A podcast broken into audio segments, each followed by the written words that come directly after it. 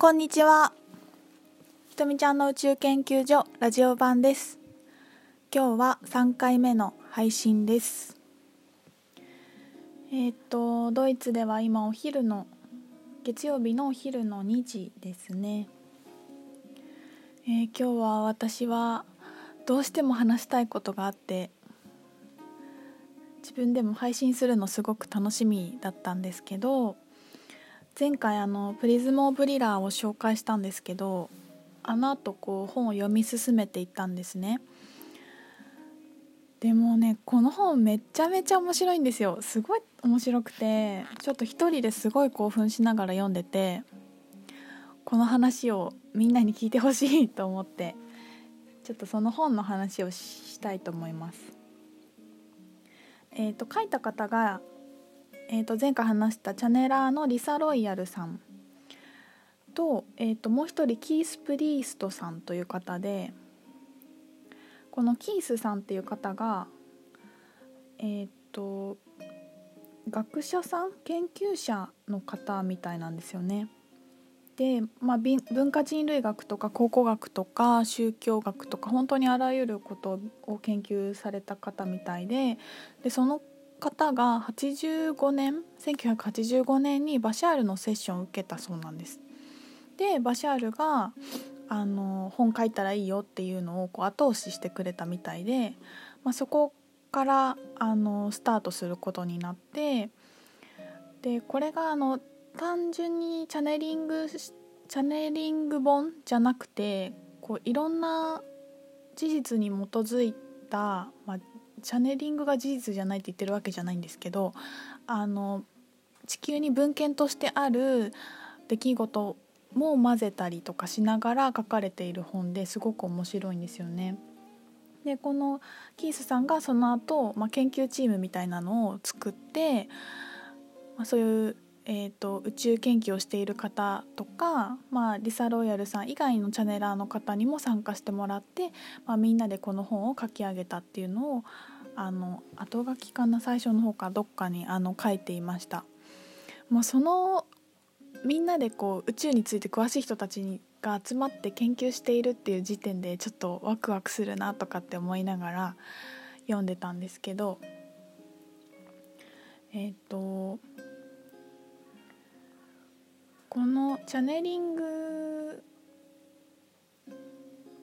で、えー、とそのオープンに闇のことも書いてあるって、まあ、言ったんですけど例えばイルミナティの話とかも書いてあるんですね。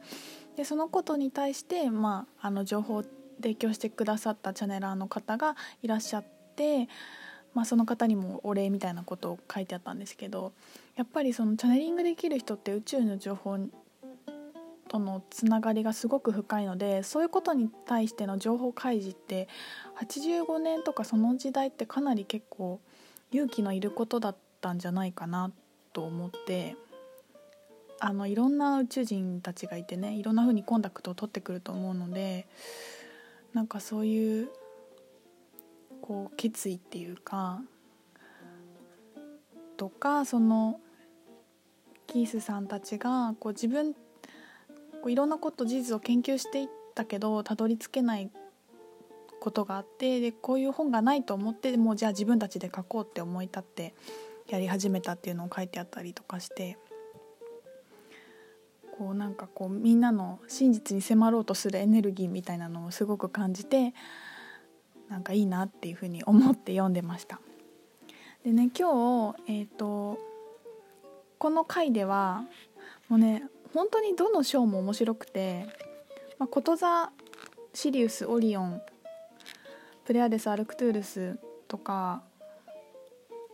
えー、とゼータレチクル人と、まあの話を書いた後に地球の話とか本当にたくさんいっぱいあるんですけどどの話しても面白いんですけど結構ちょっと面白いなと思った話。でプレアデス人の章から私が簡単に要約してちょっと面白くない？みたいな話をしたいと思います。えっ、と全部話してると本当にあの長くなっちゃうので気になるとか本当に本読んでほしいんですけど、まあ、人間型の生命体として一番最初にできたのがこと座で、まあ、そこからいろんな星が生まれてまあ、陰と陽に2つのエネルギーが分かれて、まあ、長い間戦争とかをしてたりしてたんですね。でまあそのベガとリラとか、まあ、オリオンにその2極のエネルギーが飛び火して宇宙戦争が長い間行われたりとかいろんなことをしてるんですけど、まあ、そのこと座の人たちが調和とこと座の人たちだったのかな？そのもっと大元だったかな？ちょっと忘れちゃったんですけど調和と真理無条件の愛を基礎とする文明の構築をしたいっていうのを思って、まあ、その長い間戦争がされてたのでその統合した文明を作ろうっていうのを思ったそうなんです。でそこで始まったのがプレアデスなんですね。でちょっと前にたど戻ると一回地球に入ってきたみたいなんですよ。なんだけどなんかこういろんな事情があってちょっと地球じゃないなと思ってそこからプレアデスに入っていったそうなんですね。だから一回その先祖というかは地球地球系こと座人みたいなことを書いてあったかな。がプレアデスで文明を作り始めたっていうふうに書いてありました。で、えーと、ここでのその愛と調和の文明なんですけどまあ成功したみたいなんですよね。で安定的な文明がもう何千年も続いたそうなんです。で続いたそうなんですけどこっからがすごい面白くてちょっと読んでみます。えっ、ー、といくつかの争いに見舞われた時期もあったがプレアデス人が築き上げた文化の基盤は何千年にもわたって安定の状態を維持した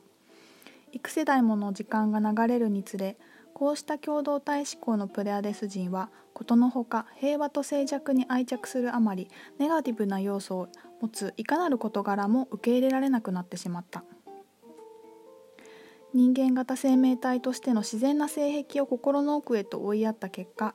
押し合った結果ついに彼らは言いようのない虚無感に襲われるようになり彼らの生活には葛藤も決意も学びもなくなった。まさにこの時彼らは心の内なる叫びを聞いた。ということなんだそうです。あまりにも安定していった結果葛藤や決意まあ、さらに学ぶっていうことをしなくなってしまって虚無感に襲われてもうほんと絶望的な状態になるそうなんですね。でえーとまあ、プレアデス人たちはどうしようと思って祖先であること座人たちに教えを請うんですなんかどう助けて助けてで言ったのか分かんないんですけど接触したって書いてあります。でえっ、ー、ともともとこと座から派生したプレアデスの文明なので自分たちの何ていうのかなまあ、期限は同じですよね。で彼らのその状態を聞いてあのことざ人たちはびっくりするんですよ。例えばオリオンで戦争してることとかベガのとかリラの話とか他のプレアデス街で何が起きてるっていうのをプレアデス人たちは全く知らなかったそうなんですね。で「え周りでこんなに戦争とかいろいろ起きて大変なのに全然知らないの?」みたいなでプレアデス人の人たちは「えー、知らなかった」みたいな